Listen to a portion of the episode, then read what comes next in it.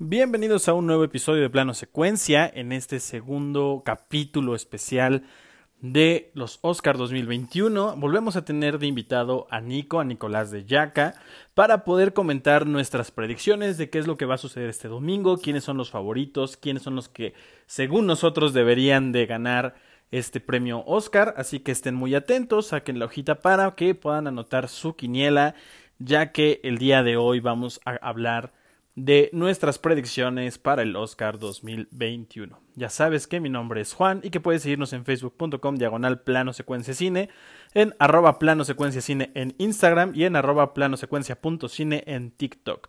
Ponte cómodo, ve por unas palomitas, que este episodio ya comienza.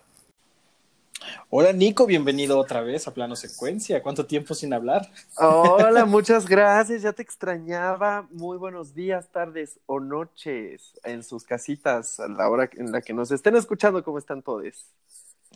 Pues muy bien. Oye, ahora sí vamos a lo que a todos nos interesa, a conocer a los ganadores. Bueno, no a los ganadores, nuestras predicciones al Oscar de qué creemos que es lo que va a pasar el próximo domingo. Bueno, ya este domingo, porque están escuchando esto en viernes. Entonces, para que ya sepan más o menos y vayan preparados, ahí le ganen la, la quiniela a sus amigos. Oye, hablando de, y antes de comenzar, te quiero comprometer aquí en vivo y en directo, grabado. eh, vamos a hacer nuestra quiniela, vamos a apostar algo. ¿Qué onda? ¿Qué, qué? Tú dime, tú dime, a ver. Propon, o sea, tú eres el de la idea, tú proponme. Híjole, es que puede ser, obviamente, que el que gane le ponga un castigo al otro o, o directamente apostamos dinerita. Dios mío, Dios mío. Pues mira, ¿sabes qué podemos hacer? Hacemos la quiniela y después decidimos qué gana el otro. Es más, hasta puede ser pon tú, así de que, no sé, una, un mes de suscripción a tu streaming favorito o así, como algo así. Va, puede ser. Pagamos el primer mes de HBO. Ándale. ¿Va? Va. Oye, Ay, pero. Tengo que ganar. Me parece perfecto. Ya que va a Pero- salir. Salen que en junio, ¿no? ¿Qué? Ah, de HBO Max. HBO Max, ah, este, creo que sí, sí, ya estamos muy cerca. Pues mira, tenemos tiempo para ahorrarle. Oye, que sea este, de nuestras predicciones, no de nuestras favoritas, ¿va? Ok, perfecto. Pues hay que ir anotándole también. Aquí voy a poner una lista en la que diga Juan y Nico y vamos viendo qué. Perfecto. Con la categoría, a ver cuál eligió cada uno. Pero bueno. Muy bien. Pues Eh, venga. Pues mira, ¿te parece que empecemos con fotografía? Ok. Las nominadas a mejor fotografía este año son Judas and the Black Messiah de Sean Babbitt, Mank por Eric Messerschmidt, News of the World, que es esta película de Tom Hanks, y el fotógrafo es Darius Wolski, Nomadland de Joshua James Richards y The Trial of the Chicago Seven de Fandom Pop Michael. ¿Cuál es tu favorita de aquí? A ver. Ok, ok, a ver, está interesante. Eh, la que más ha ganado, la que más premios en la bolsa tiene es Nomadland. Y sin duda, creo que sí es mi predicción, sí es mi favorita y sí creo que es la que se lo merece, porque cada encuadre, o sea, lo quieres imprimir, es, te, te transmite todo lo que te quiere transmitir en cada momento, o sea, te empiezan a caer veintes distintos de repente de ver una escena y luego ver un paisaje. Entonces creo que eh, está muy bien la mancuerna de la directora con el fotógrafo y creo que sí va a ser la ganadora de la noche, pero igual y nos sorprenden si se la dan a Mank. O sea, puede ser una segunda opción, pero mi predicción va más para Nomadland. Nomadland. Sí, yo creo que eh, la tendencia va a ir a que Nomadland va a ser la que va a ganar este premio. Eh, muy merecida la nominación, la verdad es que sí, como dices, todos los frames que salen en la película los quieres imprimir y tenerlos ahí en tu, en tu casa, pero creo que eh, se lo merecería más por el trabajo que requiere la ambientación y porque es un elemento muy importante en la película Mank. Mank me parece que sería una opción, eh, aparte de que sabemos que a la academia le encanta la fotografía en blanco y negro, Sí, entonces podría dar la sorpresa, pero no, yo creo que sí, Nomadland es, es bastante eh, probable que la veamos triunfar esa noche. Sí, justo, en varias categorías marqué sorpresa porque ya que siempre pasa, entonces sí, totalmente de acuerdo con que Mank. Y mi ausente fue Minari, oye, no me digas que la fotografía no es divina. También creo que Promising Young Woman pudo haber entrado por ahí, ¿eh? Creo que, creo que le da mucha personalidad a la película. Sí, sí está cool. Pero bueno, pues al final nosotros no estamos en la academia y no decidimos quién entra y quién Pero no. entonces, nuestra predicción es Nomadland. Ambos vamos por Nomadland. Venga. Ok, oye, pero ¿quién te hubiera gustado o quién te gusta a ti? Si tú eligieras, ¿quién dirías tú que ganaría? Nomadland, sí, me gusta mucho. Sí, sí, es mi favorita. Sí, en fotografía. Yo iría por Mank, pero bueno, sabemos que una cosa es lo que queremos y otra cosa es lo que sabemos que van a votar. Sí. Mejor diseño de vestuario. Mira, los nominados son La Madre del. Blues, Emma, Mank, Mulan y Pinocho. Ajá. Bueno, yo no vi Pinocho, Yo tampoco vi pero Pinocho. pues mi, mi predicción directa es Ma Rainey's Black Bottom, que este creo que pues se la va a llevar porque se ha ganado todos los premios y la neta es que sí está muy bonito el trabajo de vestuario. Eh, mi favorita es Mulan porque me gusta mucho lo oriental y porque creo que también visualmente el vestuario luce mucho, pero creo que nos podrían sorprender con Mank. O sea, también ahí hay cosas muy interesantes, está muy fino todo el trabajo de... Eh, eh, ¿Make-up está incluido aquí también?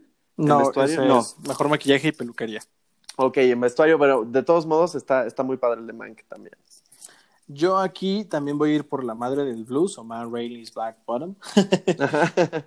y creo que podría darnos la sorpresa Emma. A la academia Sí. le encantan las películas de época, entonces podría ser por ahí que consideren que con, bueno, a la película de Netflix la, ya la premien con las categorías que sabemos que está más este más seguro que podían ganarse, entonces puede ser que nos dieran la sorpresa con Emma y mi favorita también es Emma, me gusta mucho el trabajo de vestuario de esta de esta película, creo que es este visualmente es muy muy bonita y mucho de eso Sí. tiene que ver el vestuario. Sí, sí, sí, sí. Pero entonces, predicción, o sea, le apostamos a Ma Rainey's. Armada- sí, exacto. Los dos ahí vamos igual. Vamos igual, qué collones. Mira, una categoría que a mí me gusta mucho y aquí creo que sí vamos a este a apostar diferente es mejor score o mejor música original. Los nominados son Soul, Minari, News of the World o The New World o Noticias del Gran Mundo, Mank y Da Fight Bloods, Hermanos de Sangre. Sí. Yo creo que se la va a llevar Soul con. Atticus Ross y Trent Reznor en esta película de Pixar. La verdad es que el score de esta cinta es muy, muy bonito. En general creo que la música es un elemento muy, muy importante dentro de la historia de Soul y creo que le van a dar el Oscar. Y mi favorita de aquí, pues también creo que sería Soul y creo que la sorpresa la podría dar Minari. Creo que la sorpresa podría quedar por ahí, pero creo que finalmente se lo van a dar a Soul. Ok, yo creo que la sorpresa podría ser Mank. O sea, justo esa creo que podría ser así de que lo que nadie se esperaba. Mi favorita es Minari, sí soy muy fan, pero creo que va a ganar Soul. O sea, mi predicción y mi apuesta va para Soul. Ok, ok. Sí, yo sabía que tu favorita era Minari, pero pensé que se lo ibas a Sí. pensé que ibas a confiar en Minari. Es que era Soul, pero luego vi Minari y me llegó mucho la música y pues las dos, las dos son grandes, pero sí Minari porque pues hay que apoyar al underdog. Muy bien. A ver, vámonos con mejor montaje, que para la gente que no sepa qué es el montaje, es la edición y la forma en la que está armada la película. Sí. Y los nominados son Sound of Metal, El Juicio de los Siete de Chicago, Nomadland, Promising Young Woman o Hermosa Venganza y El Padre. ¿Cuál es tu apuesta, Nico? Ok, mi favorita es Sound of Metal, obviamente, pero no creo que vaya a ganar. Creo que la sorpresa podría ser el padre y estaría cool porque sí es un personaje más la edición y es fundamental para contar la historia. Pero mi predicción va para The Trial of the Chicago Seven. O sea, creo que sí es, como lo mencioné en el episodio anterior, que si no lo han escuchado, vayan a escucharlo porque hablamos de las die- eh, ocho películas nominadas a Mejor Película muy detalladamente. Y pues justo, es, es, me parece una película muy de escuela, muy bien hecha, muy realizada y creo que el montaje es impecable y que se podría llevar el premio, además de que de las nominadas es la que más premios ha llevado por su trabajo en edición. Yo fíjate que aquí creo que Sound of Metal va a ser la película a la que le van a dar el premio, porque por lo general en estas cintas suelen premiar a películas que llevan eh, el ritmo y que aparte son como películas más pequeñas. Entonces creo que Sound of Metal se va a llevar el premio a mejor montaje. Aquí mira, aquí ya vamos diferentes. Ojalá, eh, de verdad, ojalá se lo den. Ojalá. Y creo que la sorpresa, bueno, mi favorita es El Padre. Claro. Y creo que la sorpresa podría ser Promising Young Woman. Creo que por ahí podría haber una sorpresa. Si a la academia le gustó mucho esta película, creo que podrían apoyarla con este, este Oscar. Sí, interesante. Bueno, pues Pero vámonos. entonces tu apuesta es Sound of Metal, ok. Mi apuesta es Sound of Metal, así es. Ok. Vámonos con mejor diseño de producción, que antes se conocía como dirección de arte, que es Mm. como esta cuestión de los escenarios, la escenografía, en donde se mueven nuestros personajes, y están nominados Mank, Matt Rayleigh's Black Bottom o La Madre del Blues, El Padre, Noticias del Gran Mundo y Tenet, de las pocas nominaciones Mm. que rascó esta, esta película de Christopher Nolan. ¿Cuál es tu apuesta? Pues mi apuesta y favorita, o sea, en esta coincido, es Mank. O sea, es innegable el trabajo de, de, o sea, de diseño de producción, toda la recreación de la época, en eh, justo los escenarios en los que se desenvuelve y todo este tributo a Hollywood y, todo el asunto de las clases. Está muy bien ret- retratado, pero creo que podrían sorprendernos, quizás, con Tenet, porque también es muy buen trabajo de diseño de producción y de cierto modo yo creo que, o sea, pues fue una apuesta muy grande y fue una producción muy grande que no retribuyó, entonces iban a buscar premiarla de algún modo como de consolación, ¿no? Entonces creo que si acaso no se la lleva Mank, que no creo porque ha ganado también muchísimos premios por su diseño de producción, eh, sería Tenet. Yo creo que también va para Mank y mi apuesta es para Mank, pero creo que la apuesta aquí podría venir por eh, del lado de la madre del blues. También creo que puede ser una película que vayan a apoyar mucho por esta cuestión Sí. de eh, pues de recrear esta época en este momento tan importante para la historia afroamericana. Entonces puede ser que por ahí venga también una sorpresa y Sí. pero sí, mi favorita es Mank también. Con todo y que me gusta mucho lo que hicieron en El Padre, creo que Mank es la es la favorita, eh, pues clara para esto. Sí, casi diría que está cantada, ¿eh? Sí, es, sí creo que es de las más eh, seguras de la noche. Sí. Vámonos con mejor maquillaje y peluquería. Están nominadas La Madre del Blues, Pinocho, Hilly Billy, Una elegía rural, Mank y Emma. Pues creo que esta también está muy cantada para la madre del blues, ¿no? Ha recibido también muchísimos premios y, y pues sí, creo que es la apuesta más, o sea, yo le apuesto a esa, pero igual podrían sorprendernos con, con Emma o Mank. Yo creo que también va a ir la madre del blues, creo que es la favorita. Y el, el trabajo de caracterización que hicieron con Viola Davis, eh, creo que es lo que va a hacer que este Oscar se vaya para, para ese lado. Y creo que la sorpresa aquí podría ser Mank. Puede ser que si les gusta mucho la película de David Fincher, pues puedan eh, optar por premiarla en estas categorías. Sí, también puede ser.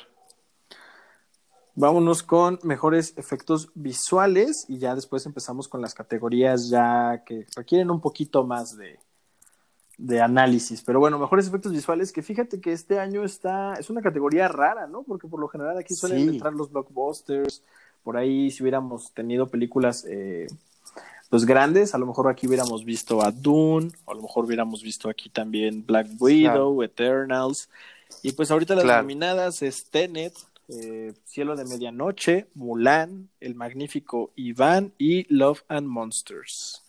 Sí. Pues creo que igual la predicción y, y la favorita es Tenet, y creo que también justo lo que mencionaba de que le van a dar algún premio puede ser este, y si no, la sorpresa sería Mulan. Sí, yo creo que también está cantadísima, ¿no? Creo que al final Sí, efectos visuales, por ejemplo, creo que Christopher Nolan cada año se lleva este premio. Bueno, cada vez que saca película Sí. termina llevándose este premio. Entonces, Sí, pues sí. También aquí no, no vamos a, a discrepar y los dos vámonos por Tenet. Y ahora sí. Ahora sí, comenzamos con mejor película documental. Las nominadas Ay, para Dios repasar es eh, Mi Maestro el Pulpo, Time, Collective, Trip Camp y El Agente Topo. Wow. Ahora sí, cuéntame. Wow, todo, wow. ¿Cuál es tu favorita? Pues- ¿Cuál crees que se lo van a dar? ¿Y cuál Ah. crees que mereciera ganar el Oscar? Dios mío, miren, a mí esta categoría creo que fue de mis favoritas este año. O sea, es- hay- los documentales que he visto me han sorprendido muchísimo. Eh, y justo mis tres favoritos, tuve que dividir mi predicción, cuál sería la sorpresa y cuál sería eh, mi favorito, porque merecen ser mencionados estos tres documentales. Creo que, eh, ay, Dios mío, qué difícil. Mi favorita puede que sea Crip Camp, porque me gustó mucho cómo está narrado, me encanta que por casualidades de la vida empezaron a documentarlo desde muy temprano y siguieron la vida de estos personajes para ver el cambio en el mundo que hicieron y es muy conmovedor, es muy bonito, está muy, muy bien hecho. Eh, creo, ay, no sé, está, está difícil entre la gente topo y mi maestro pulpo. Eh, creo que va a ganar eh, mi maestro el pulpo porque sí ha conmovido muchísimo, sí se ha llevado varios premios también, entre ellos el BAFTA, eh, y es muy mágico también, es eh, que la casualidad de la vida haya permitido que esta persona pudiera contar esta historia y que hoy día vea la luz, es sorprendente. Sin embargo, creo que el agente topo podría sorprender porque también está nominado a película extranjera y no se va a llevar película extranjera. Entonces puede ser que le den mejor documental, que también está muy bonito y lo que más me gustó de este documental es que está tan bien hecho que parece película de ficción. O sea, cada cuadro parece armado, parece que tienen actores profesionales, que está, o sea, es, es, es- está muy impresionante este documental. Entonces le apuesto a mi maestro el pulpo, pero me gustaría que también ganara el agente topo o Creep cualquiera de esos. Oye, nada más, eh, no, El Agente Topo no está, no está nominado a Mejor Película Internacional, ¿eh? ah, no. No, el documental que está nominado a Mejor Película Internacional es Collective, Ay, no. de mames. Rumania. Sí. Ok, ok. Entonces, eh, no, el agente topo nada más para mejor película documental.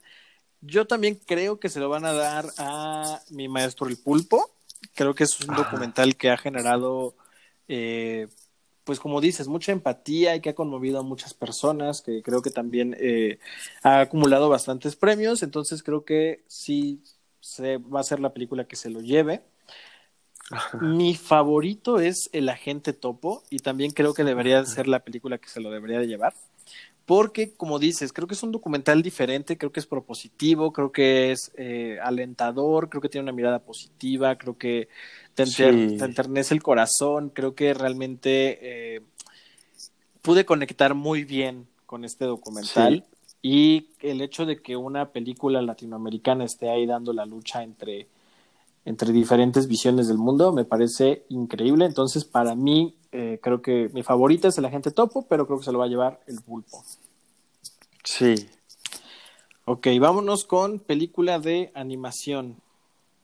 Creo que aquí también está medio cantado, ¿no? Creo que está más fácil. Sí. Pero bueno, no sé cuál ha sido tu favorita y, y cuál debe ser la que va a ganar para ti. Pues es que mira, sí amo Soul, me encanta, o sea, sí es mi favorita, pero también está bueno mencionar Wolf Walkers porque también es preciosa, o sea, si se la lleva Wolf Walkers estoy súper bien, pero creo que obviamente se la va a llevar Soul. Y tengo una pregunta, ¿por qué Raya no estuvo nominada? Hashtag justicia para Raya, tenía que estar nominada, o sea, probablemente si hubiera estado Raya, se lo daba a Raya quizás un poco por encima Pues de mira, Soul. hashtag te quisiste lucir, como diría Niurka, porque Raya entra hasta el próximo año. Ay. Porque el, el periodo de, de estreno era del primero de enero del 2020 al 28 de febrero del 2021. Entonces Raya Ah. ya estrenó en marzo, ya aplica para el próximo año.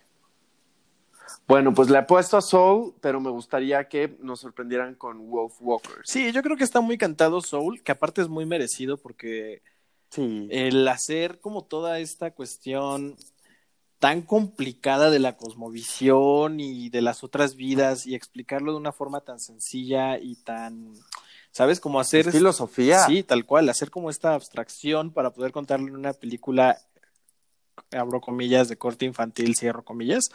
Creo que es un gran, Sí. gran trabajo. Eh, pero sí, seguramente va a ser Soul. Wolf Walkers también me gustó mucho esa película. Creo que es una cuestión más artesanal. Eh, es un estudio que ha estado constante dentro de las nominaciones al Oscar en película animada. Y eh, ya, bueno, de las demás, pues creo que Onward estuvo bastante, pues bastante flojona para los niveles de Pixar. También es una película bonita, pero hasta ahí. Sí. No pude ver más allá de la luna y la oveja Sean la pude ver ayer preparándome para esto. Ajá. Y la verdad es que me gustó mucho la primera entrega. Esta entrega también creo que eh, tienen un gran mérito en el que no utilizan ni un solo diálogo. Es una historia que te, con- Eso está que increíble. te cuentan Sí. conforme pues, expresiones y estas cuestiones que van viviendo. Y conectas, Sí. incluso sin diálogos, conectas muy bien con los personajes. Entonces también. Sí, eso me encantó. Es una película muy bonita también, pero pues sí, sabemos que Soul seguramente va a ser la, la que se lleve el premio el domingo.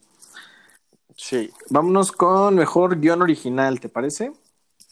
Ok, ok. Aquí tenemos a Promising Young Woman o Hermosa Venganza, como la conocemos aquí en Latinoamérica, El Juicio de los Siete de Chicago, Minari, Judas y el Mesías Negro y Sound of Metal. Sí. Ay, qué buena categoría. Aquí está, ¿eh? buenísima esta categoría. Sí, empieza la polémica porque. Y todas nominadas a mejor película. Sí, no, es que aplausos para las cinco, de verdad es que, o sea, sin, sin buenos guiones no puede haber una buena película y aquí un claro ejemplo. A ver, híjole, está bien difícil. Creo, o sea, le voy a apostar y sí me gustaría que ganara, aunque ahorita voy a mencionar otras dos, eh, pero le voy a apostar a Promising Young Woman. Creo que es muy relevante la historia, creo que de las eh, nominaciones principales que tiene la van a reconocer con el guion porque justo apunta, señala, pone a reflexionar, eh, es interesante, es, o sea, dramático, también hay suspenso, eh, está muy bien construido el personaje, o sea, y además tiene muchísimos premios ya en el bolsillo.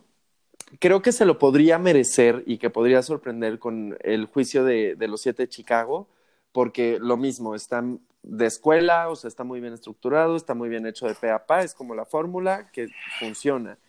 Y nada más para mencionar un favorito, pues el guion de Minari me parece muy lindo, muy redondo, muy bien pensado, con muchas metáforas, con mucha simbología y muy humano. Entonces, este, pues esos tres me parecen los más relevantes, pero le apuesto a Promising. Sí, yo coincido contigo. Creo que eh, se, va a ser la categoría en la que van a reconocer esta película. También creo que va a ser una como una aliciente para Emerald Fennell, que también es la directora de la cinta. Entonces creo que va a ser como Sí, la forma de reconocer el trabajo y el contar esta historia y tocar este tema tan relevante actualmente en el 2021.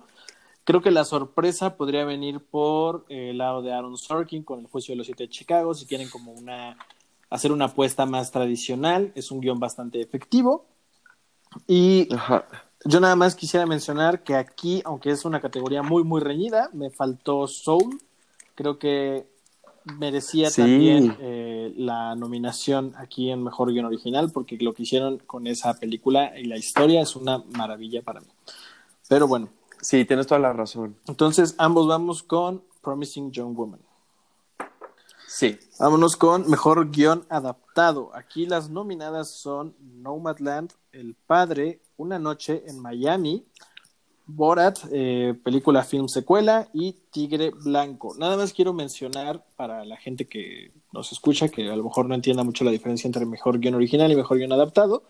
Eh, mejor guion original son historias escritas, eh, bueno, guiones escritos tal cual para la pantalla grande, o sea, para hacerse películas, son películas que no están basados en ningún material anterior.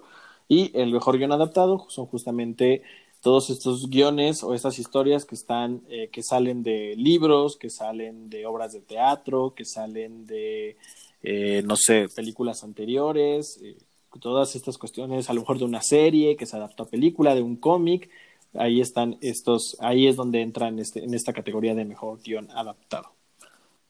Así es. Entonces, no sé cuál es tu favorita y cuál crees que va a ganar. Mira, a pesar de que en apariencia la más fuerte es Nomadland, porque es la que más premios ha ganado en cuanto a su trabajo de guion, mi predicción y mi favorita es El Padre. Y justamente como en el punto anterior, creo que esta película la van a reconocer en esta categoría, sobre todo por el, director, que ahorita me recordarás este, su nombre, o sea, pues es un talento nuevo, es un talento relativamente pues, joven, al cual obviamente van a apoyar y del cual se puede esperar muchísimo. Así que creo que esta se la van a dar al padre. ¿Y es tu favorita también? Es mi favorita también. Para Florian Seller sí. es el director de El Padre y guionista también. Sí. Yo... Sí, porque sabes que con Nomadland me pasa que mucho parece improvisado, o sea, mucho es como muy del momento. Sí, yo creo que sí se lo van a dar a Nomadland.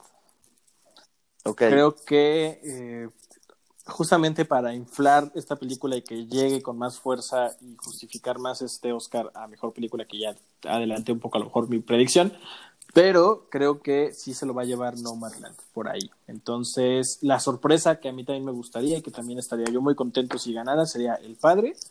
Y nada más quiero mencionar sí. que Borat, eh, las dos películas que existen acerca de este personaje, ambas han estado nominadas a Mejor Guión Adaptado. Yo de la primera soy muy fan, de la segunda ya hablaremos en una próxima categoría. Sí. pero, pues sí, qué chistoso que... Justo, o sea, es un guion en teoría original, pero como está basado en un personaje que ya existía en la televisión, por eso está en Mejor Guión Adaptado. Oh, ok, ok. Vámonos. Oye, pues aquí tenemos, tenemos apuestas diferentes. Aquí sí, de otra las vez. pocas Entonces, que no hemos coincidido, está. Guión adaptado.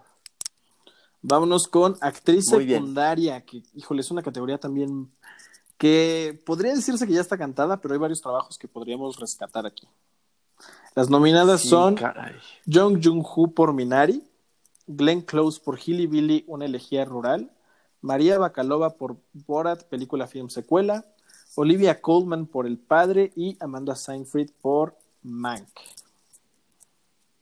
Oye, ya caché que los primeros que mencionas es tu predicción, ¿eh? cámbiale, cámbiale Ahorita el le el orden.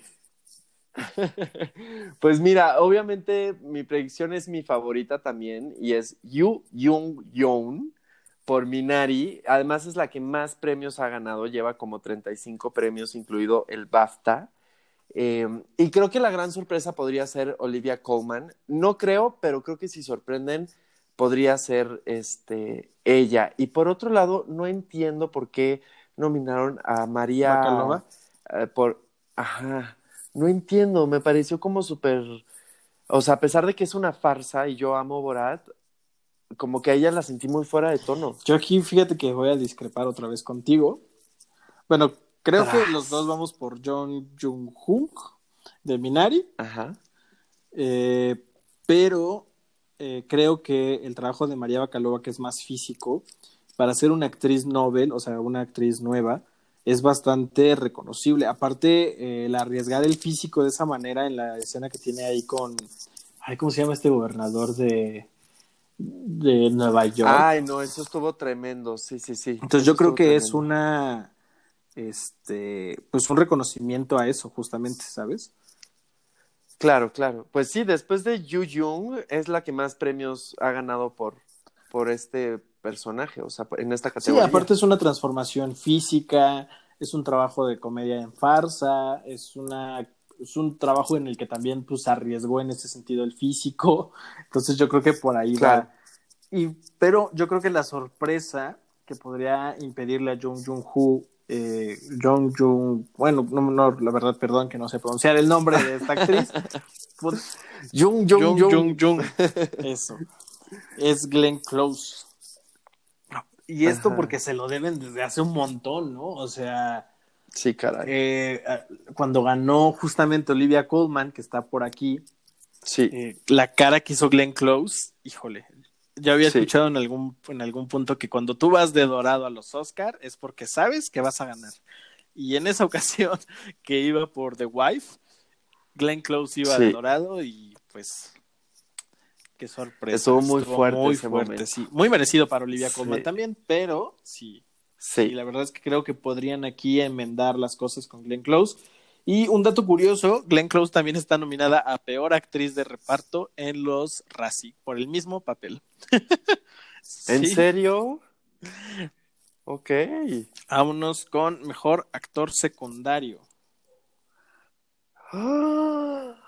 Ay, me va a dar algo. Y está Sasha Baron Cohen por El Juicio de los Siete de Chicago, Leslie Odom Jr. por Una Noche en Miami, Lakeith Stanfield por Judas and the Black Messiah, Daniel Kaluuya por Judas and the Black Messiah y Paul Rachi por Sound of Metal.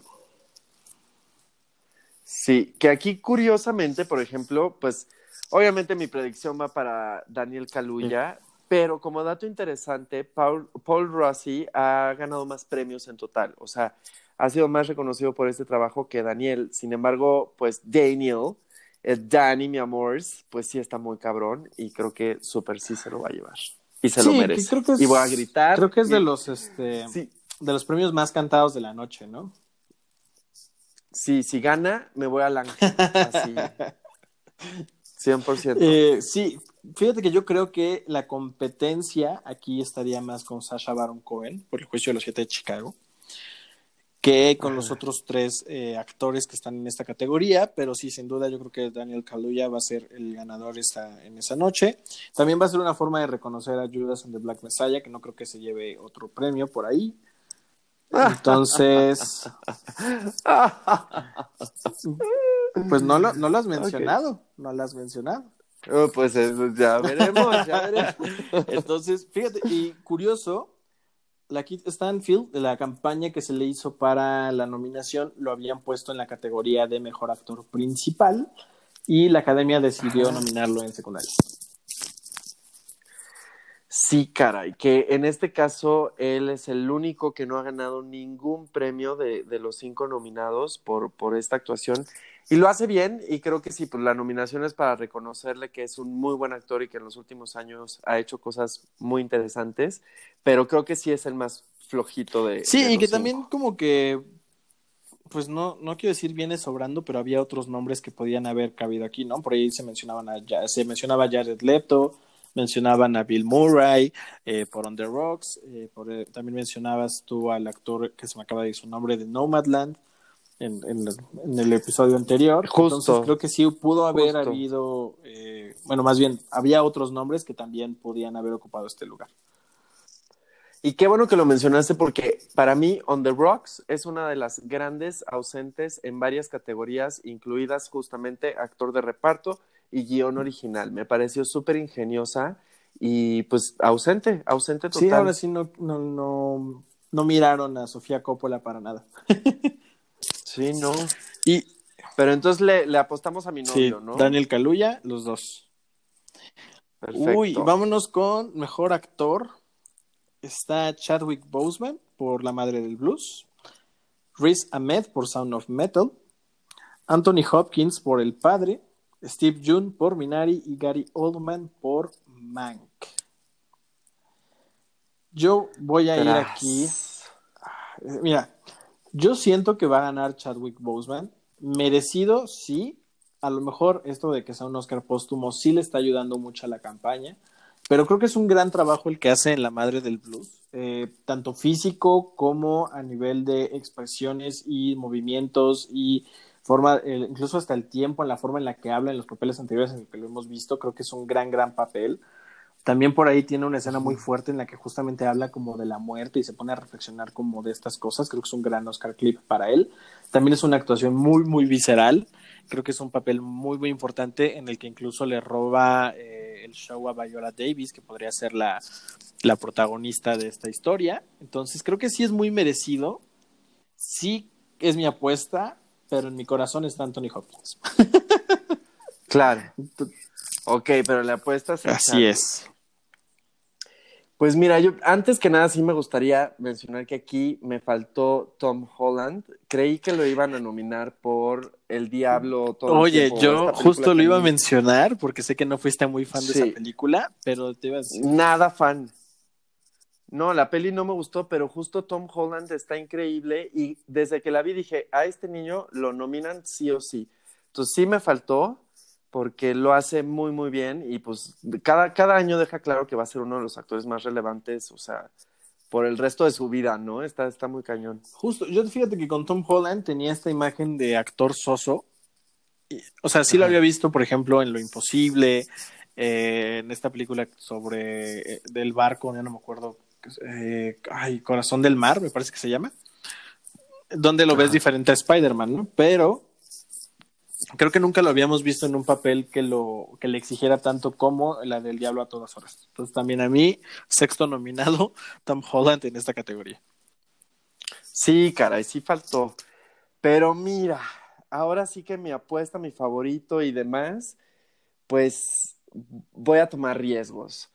Yo creo sinceramente que contra lo predicho y contra lo que todos creemos que va a pasar, yo creo que sí se lo van a dar a Anthony Hopkins, porque justamente es un actor que ya está grande y que, como lo mencionaste en el capítulo anterior, hace mucho no lo veíamos en un personaje así y quién sabe si lo volvamos a ver en un, ah, en un personaje así. Entonces, de cierto modo, sería como la academia redimiéndose también por esos talentos que no supieron reconocer a tiempo. O sea, el trabajo de Chadwick sin duda es maravilloso y, y súper llega, pero pues Anthony Hopkins es el maestro en vida todavía y que sí es muy conmovedor y muy cercano lo que hace.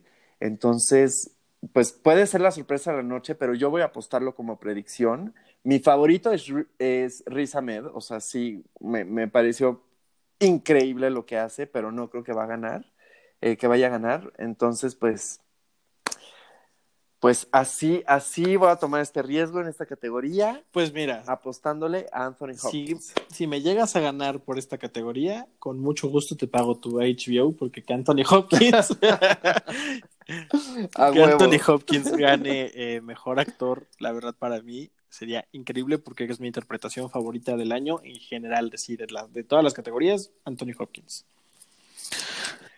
Tengo miedo, pero bueno. Yo Y mira, sí. vámonos con la categoría más abierta. Creo que aquí no hay nada cantado. Híjole. Sí va a ser muy difícil Híjole. elegir una. Muy. Es mejor actriz y está Vanessa Kirby por Fragmentos de una mujer, Frances McDormand por Nomadland, Carrie Mulligan por Una joven prometedora, Andra Day por Los Estados Unidos contra Billie Holiday y Viola Davis por La madre del blues. Ay, Dios mío. Esta está muy complicada porque creo que fuera de Vanessa Kirby, las otras cuatro podría pasar cualquier cosa. Fíjate que no. Justo Vanessa Kirby es la gran sorpresa del año. Es impresionante lo que hace. No creo que lo vaya a ganar. O sea, creo que podría ser una gran sorpresa que se lo den porque es una actriz joven, relativa, o sea, pues no tan nueva, pero sí nueva en este tipo de personajes y es muy es, es, o sea, te retuerces de dolor. Hay una secuencia ahí de parto donde lo estás viviendo con ella, donde no hay cortes y es muy impresionante. O sea, es mi favorita. Sí es mi favorita de las cinco. Si yo fuera a la academia, yo se lo daba a Vanessa Kirby. Es muy cabrón lo que hizo. O sea, no creo que se lo vaya a llevar. Y que creo que de la Pero- crítica fue la más premiada, ¿no? Eh, a ver, pues. mm, Pero no, se ha llevado varios premios eh, de los gremios o los importantes. Por, por eso yo decía que es la que está en teoría descontada, porque las otras cuatro sí han tenido más presencia en premios. Y por eso creo que igual podría ser una sorpresa, porque sí es, o sea, es, es, es que wow, es que, o sea, si no han visto esa película, véanla por favor, es increíble lo que hace esta mujer, pero no creo que vaya a ganar. Ojalá sí, pero no creo. Bueno, ¿cuál es tu apuesta? Pero a ver, no sé, dime tú, yo estoy muy indeciso. Mira, yo me voy a ir por Carrie Mulligan y una joven uh, Sí. Promising Young Woman, porque Sí, siento que tanto Viola Davis como Frances McDormand son muy recientes sus Oscars y no son papeles tan fuertes en el sentido como para repetirlo con tanto tiempo. Andra Day eh, podría tener el efecto que tuvo apenas Renée Zellweger con Judy, pero creo que es una actriz muy nueva. Creo que todavía no le tiene tanto cariño el gremio de actores, bueno, en general la, la, academia como para darle el premio. También es una película muy chiquita, que está en Hulu, que no mucha gente ha visto. Entonces yo creo que también por el tipo de papel, el personaje que insisto que creo que va a ser el personaje más trascendental de toda esta este, entrega de premios, sí va a ser Carrie Mulligan por Promising Young Woman. Sí, justo yo a ella la tenía anotada como predicción, eh, porque también ya había sido nominada antes y, y, lo hacía muy bien, o sea, también era como una de las apuestas fuertes, pero como era nuevo talento, pues como que se le dejó pasar y luego no la nominaron en un rato, pero ella seguía haciendo cosas muy buenas y, y pues es súper chida, además justo el personaje se te queda grabado en la cabeza y mezcla muy bien esta dulzura con esta amargura y con este rencor y con, o sea, sí es un personaje complejo. Sí, porque juega, lo llegas se mueve en diferentes tonos, ¿no? O sea, de repente la ves en comedia, de repente la ves en el drama, de repente la ves en thriller. Creo que incluso la película sí. va ahí evolucionando de una forma en la que sí es muy eh, exhaustivo el trabajo que hace Carrie Mulligan para no salirse del personaje tal cual, ¿no? Y no, no irse a los extremos. Totalmente, sí.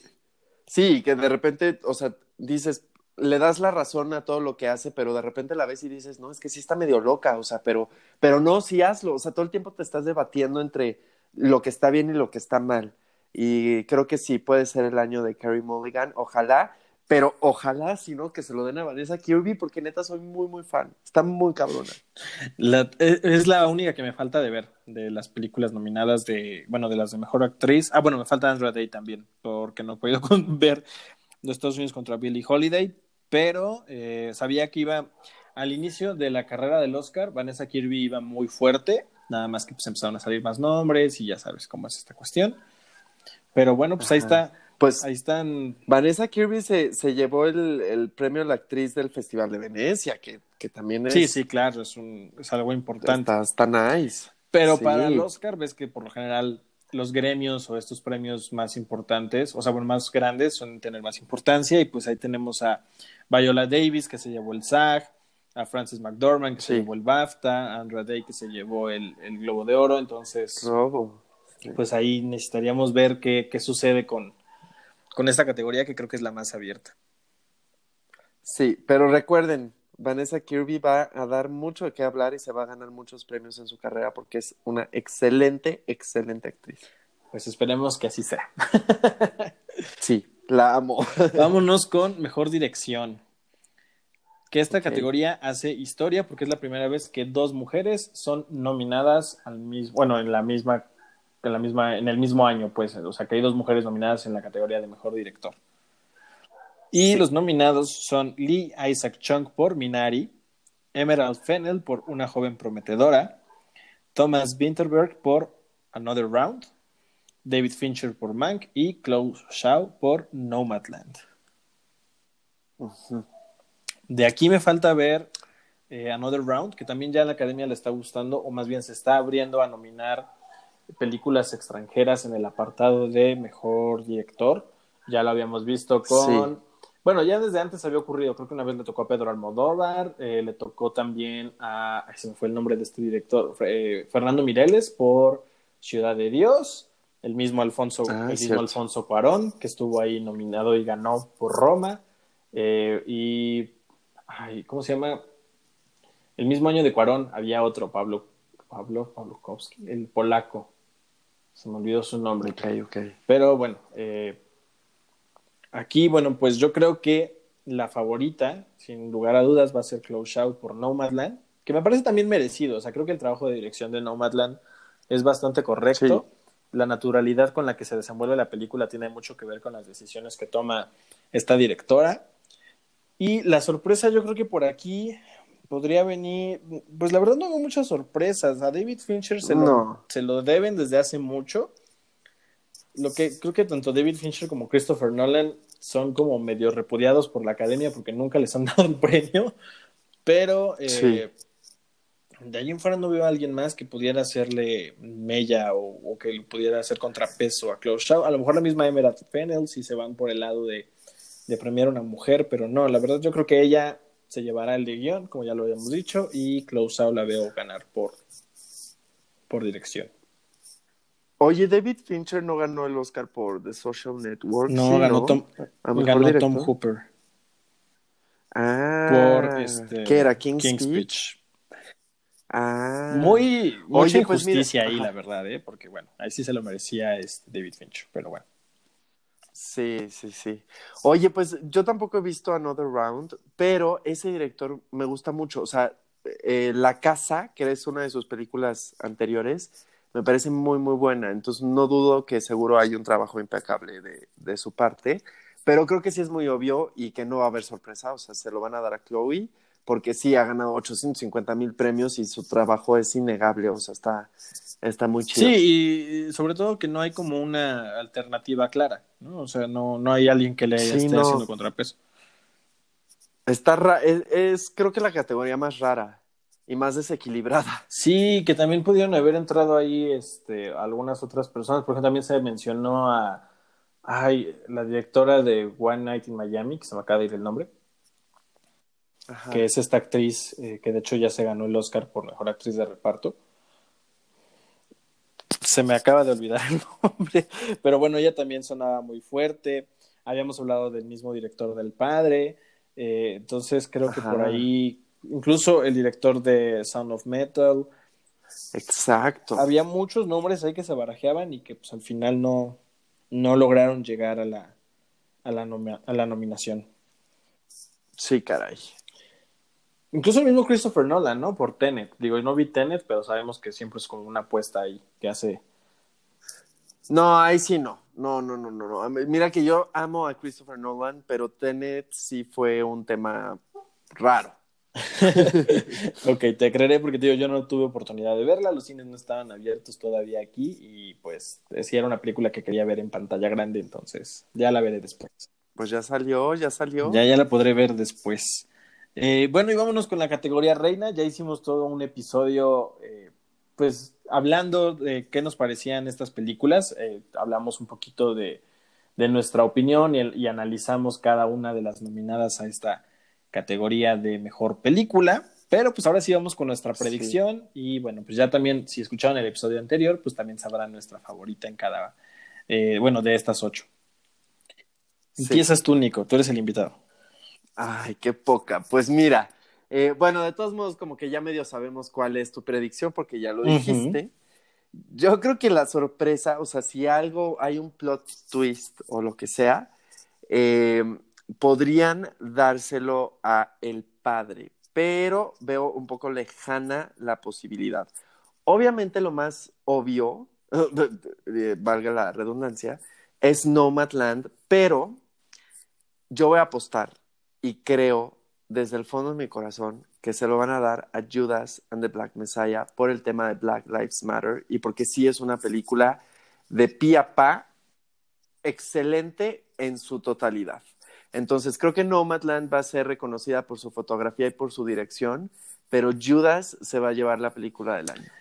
Pues me parece muy bien que me vayas a pagar el HBO.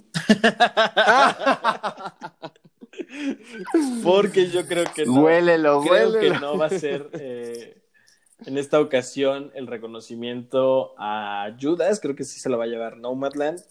Creo que al final el hecho de que también sea una historia sobre una mujer eh, dirigida por una mujer también va a darle peso a que pues el- los miembros de la academia voten a Nomadland, además de que ya lo vimos ganarse 50 mil premios. Sí. Y este, pues sí, o sea, no sé si les recordamos las nominadas, creo que nos fuimos directos a la predicción, pero bueno, las nominadas son Judas y el Mesías Negro, Mank, Sound of Metal, El Padre, Nomadland, Una joven prometedora, Minari y El juicio de los siete de Chicago. Estas son las ocho películas nominadas a mejor película. Entonces, yo sí voy por Nomadland. Creo que si hubiera una sorpresa por ahí, podría caer a lo mejor en más que en el padre, creo que podría caer en Minari Minari a lo mejor podría tocarle ahí el corazón a la academia y hablar de esta historia de migración y todo esto. Podría quedar por ahí, pero lo veo también muy lejano.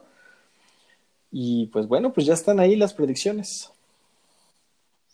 Híjole, estoy muy nervioso porque sí traigo la playera de Judas bien puesta y de verdad espero tanto actor de reparto como mejor película, espero, bueno, el actor de reparto sí es como un poco obvio, esperemos que ahí no haya sorpresa, pero en película, te juro, desde que la vi dije, esta va a ganar, o sea, no hay duda de que va a ganar.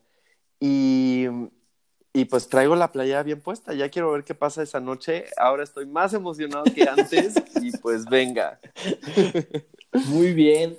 Pues mira, justo como comentábamos, eh, creo que es una, es una premiación rara, como que hay un, un, ambiente medio extraño ahí en el ambiente, evidentemente por toda esta cuestión de la pandemia de, del COVID.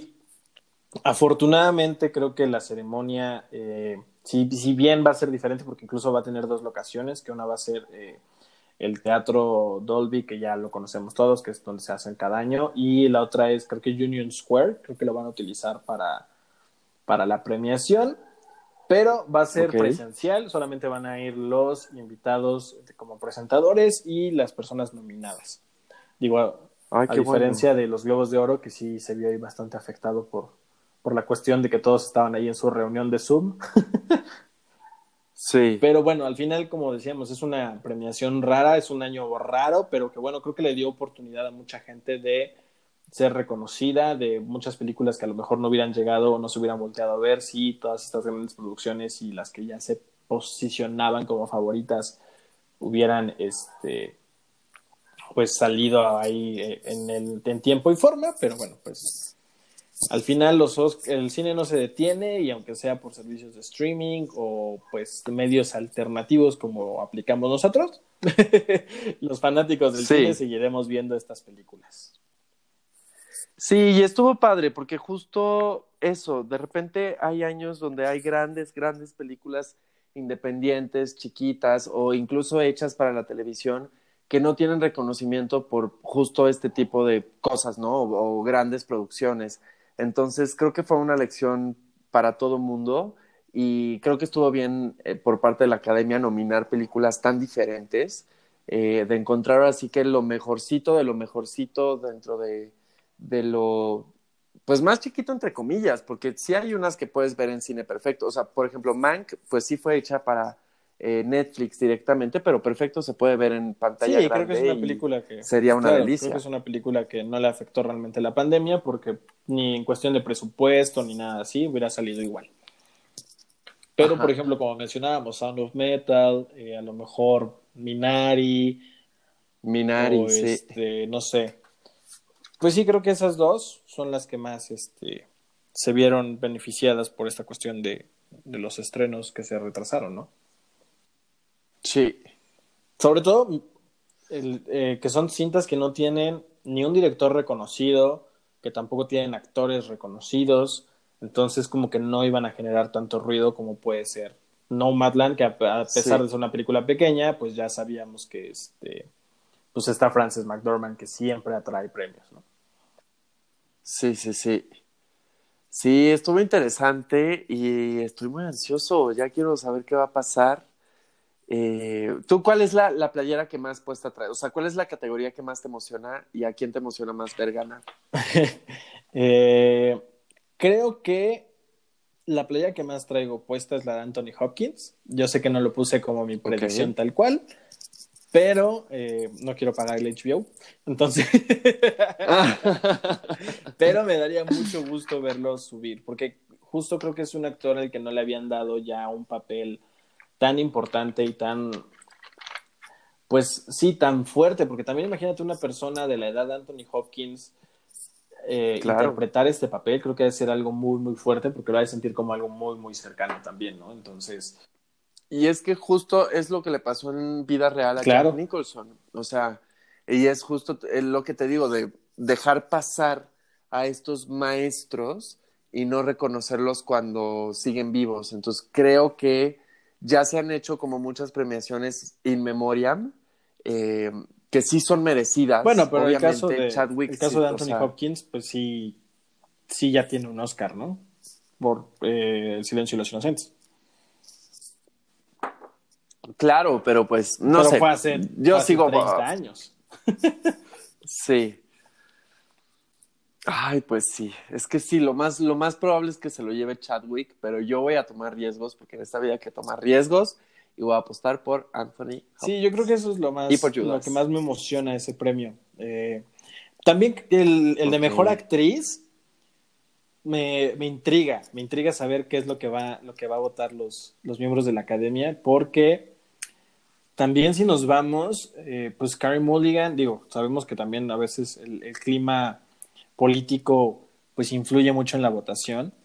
Y pues Carey Mulligan Ajá. es una actriz blanca, cisgénero, ¿sabes? O sea, eso le podría afectar y está contra una persona, eh, bueno, dos actrices afroamericanas y una, pues, una leyenda de la actuación que es Frances McDormand, ¿no? Que también ya es una mujer mayor. Entonces, Sí, justo eso del blanca privilegiada lo pensé por Vanessa Kirby, que era como su mayor punto en contra.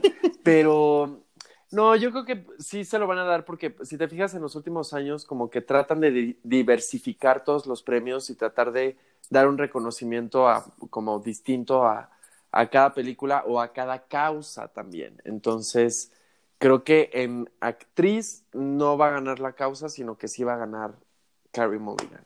O sea, como la van a reconocer a ella como por... por ser, por, pues, por su trabajo al final de cuentas. Y también, Eh, ajá, como decías, yo creo que desde An Education ya iba ahí de, de favorita, ¿no? sí, que siempre hace cosas interesantes y es un gusto verla, o sea, y seguramente la academia la va a querer seguir viendo dentro de este discurso también como de gente linda. Entonces, pues sí.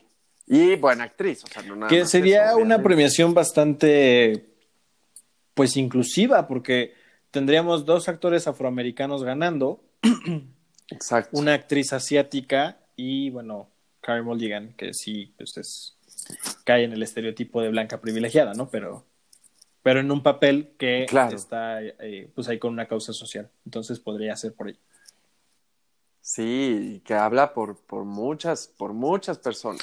Sí, pues va a estar interesante, la verdad, digo, aunque no, no sean películas que hayan apasionado tanto a la gente, creo que por ahí he- sí he visto fans de Promising Young Woman, creo que es de las que más he visto fans, Sí, pero eh, fuera de eso, creo que ninguna de las películas realmente tiene tanta porra. Pero bueno, va a ser interesante verlo en ese, ese domingo. Judas, todas las panteras negras estamos unidas para ver ganar a Judas.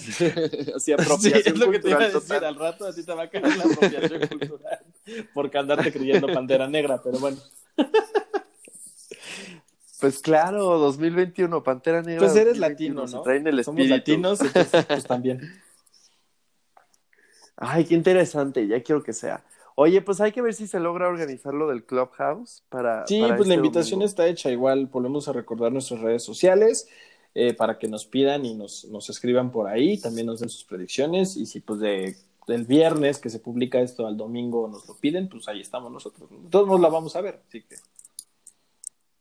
Sí, y si no, ya echaremos el chisme tú y yo. sí. ¿Va a haber un after? ¿Un after Oscars? Oscar. Sí, obviamente. Sí, sí, sí, claro. Pues ahí platicaremos. Ahí tendremos que revisar la quiniela, que mira, yo sí la anoté para saber quién, Eso, eso. quién ganó. Sí, sí. Va, entonces, Pues algo más para que cerrar quieras, la trilogía. algo más que quieras agregar, Nico, de esto. No, no, pues muchas gracias otra vez por invitarme. Eh, estoy muy ansioso por ver qué pasa y pues, pues que eso, que nos escriban en, en redes contándonos sus favoritos, qué playera traen puesta, o sea, cuál es la categoría que más quieren ver ganar y qué película o persona. Así es, no, pues muchas gracias a ti por, por ser aficionado al cine, por entrarle a este desmadre del, del podcast, de Obvio. echar la plática aquí. La verdad es que se disfruta mucho y pues lo importante es eso, ¿no? Que, que disfrutemos entre fanáticos y ahí sentir la emoción de, de estas cosas que, como dices, es como nuestro Super Bowl.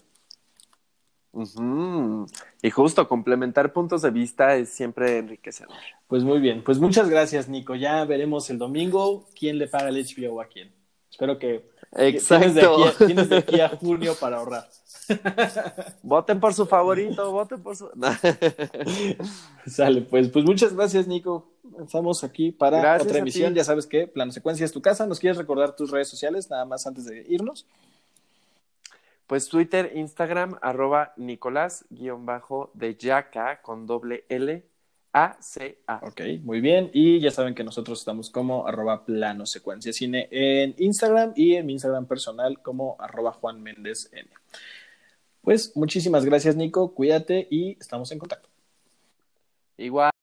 Pues eso es todo por el episodio de hoy. Espero que lo hayan disfrutado, espero que hayan anotado sus predicciones, que nos las envíen a las redes sociales y que disfruten mucho la ceremonia del domingo. Ya sabes que mi nombre es Juan, que puedes seguirnos en facebook.com diagonal plano secuencia cine, en arroba plano secuencia cine en Instagram y en arroba plano secuencia punto cine en TikTok.